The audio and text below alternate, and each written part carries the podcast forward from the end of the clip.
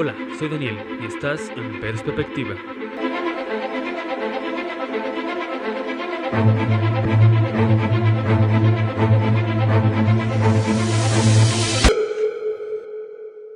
¿Qué onda? ¿Cómo están? Espero se le estén pasando de lo mejor el día de hoy.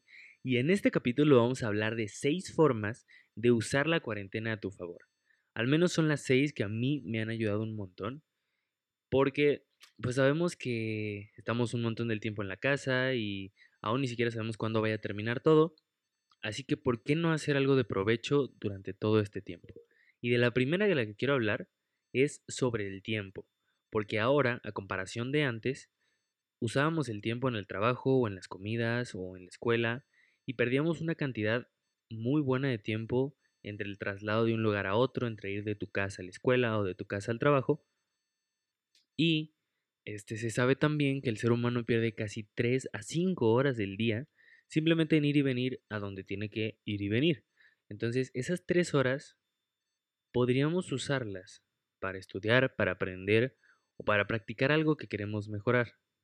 Incluso creo, desde mi experiencia voy a hablar que para los estudiantes esto ha representado algo tan malo como al mismo tiempo tan bueno, puesto que si te pones a pensar y tú te levantas temprano a las 7 de la mañana y sales a las 2 de la tarde, ese tiempo puedes dedicarlo exclusivamente a estar en clases si es que tu modalidad es de clase en línea. Pero ponte a pensar un poco en el momento que sales de clase a las 2 y tardas en llegar a tu casa, supongamos por lo más pronto dos y media, en este momento tú no tienes que perder ese media hora.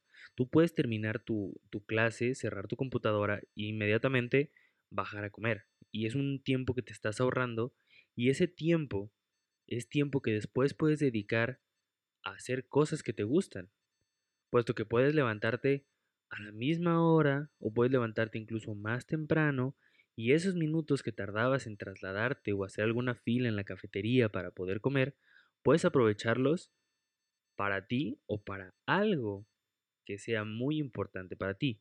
Y junto con esto viene el segundo punto del que quiero hablar, que es rétate. Este punto es divertido, porque siguiendo la idea de tener tiempo en tu casa, no estaría mal para practicar actividades que antes te suponían algún cansancio o alguna fatiga. Retarte a ti, retar a tu cuerpo, retar a tu mente no está nada mal. De hecho, puede ser una manera de comprobarte a ti qué tan fuerte eres. Además existen, pero mil, mil posibilidades infinitas de hacer retos. Por ejemplo, 10 días despertando a las 5 a.m. o 10 días comiendo ensalada por las mañanas. Estas cosas que son así de este estilo podrían darle a tu estancia en tu casa un aire más divertido que de costumbre y siempre pues puedes crear los tuyos, puedes personalizarlos como a ti mejor te parezca, con algo que siempre hayas querido hacer o con algo que sea un reto para ti. Y también ya sabes que puedes compartirlo en redes sociales este, para que las personas lo vean y a lo mejor alguna de ellas le interesa y pues se suma al reto contigo.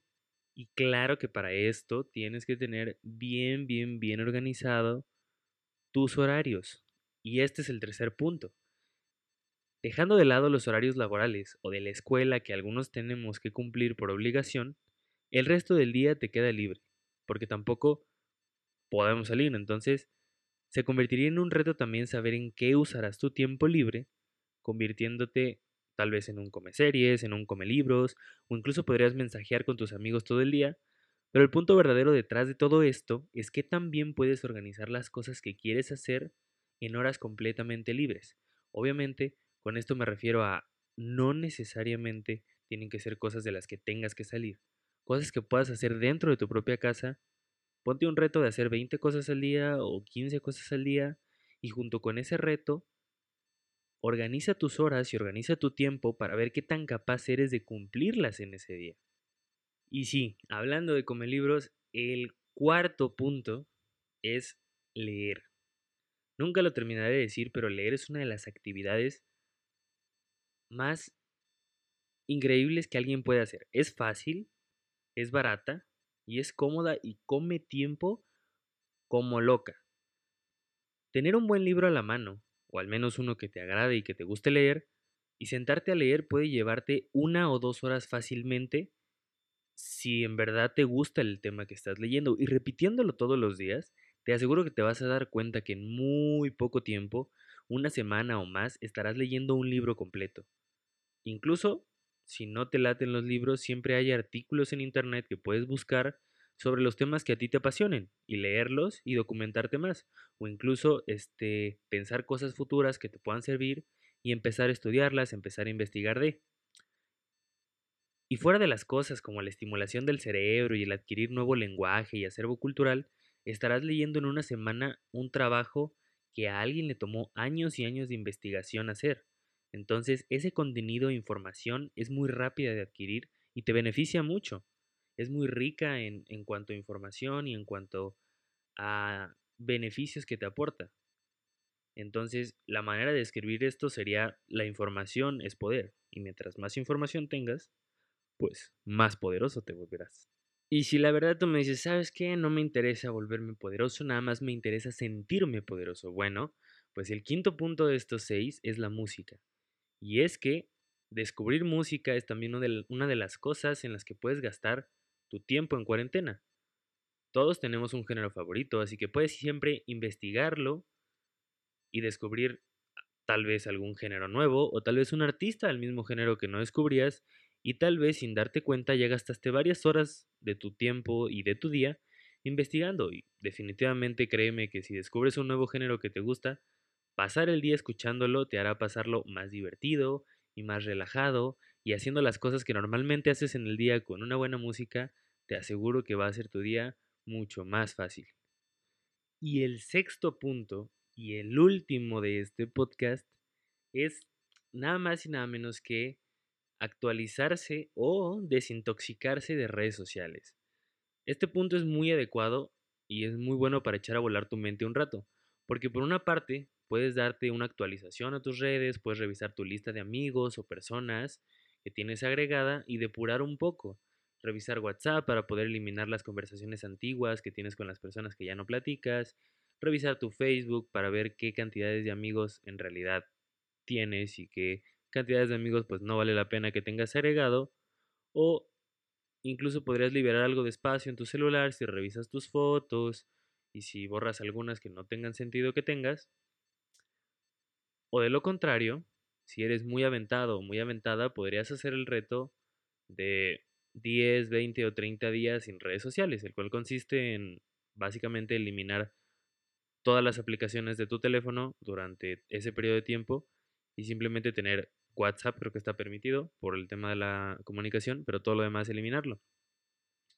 No lo he hecho yo, pero he escuchado que las personas experimentan una tipo paz profunda, si se puede decir así, al estar lejos de las expectativas y de las falsas perfecciones que vemos a través de la pantalla.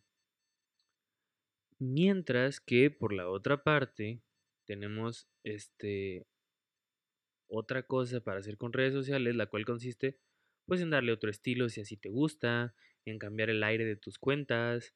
Pinterest, por ejemplo, existen muchas inspiraciones para cambiar el estilo de tus redes sociales, incluso si te gusta pensar más allá, existen muchas inspiraciones para hacer ropa, para arreglar tu cuarto, para darle un nuevo giro a todo. Este, como prueba de esto yo actualicé mi grid gracias a alguna inspiración que tuve de la misma plataforma. Este, algunos consejos de colores y edición y ahora mi cuenta pues me gusta mucho más y pues me da más ganas de subir contenido a menudo, que al final también es algo que puedes hacer si quieres este, gastar un poquito más de tiempo e incluso estar en contacto con el mundo de redes sociales. Si te sirven, aquí hay seis formas de usar la cuarentena a tu favor. Y no te olvides que si quieres leer el artículo completo está en mi blog en la descripción perspectiva con y si quieres enterarte de todas las cosas antes del tiempo que las suba, siempre puedes seguirme en mis redes de Instagram, arroba glzmtz. Esto ha sido todo por hoy y te doy muchas gracias por haberme regalado unos minutos de tu tiempo y nos vemos en la siguiente.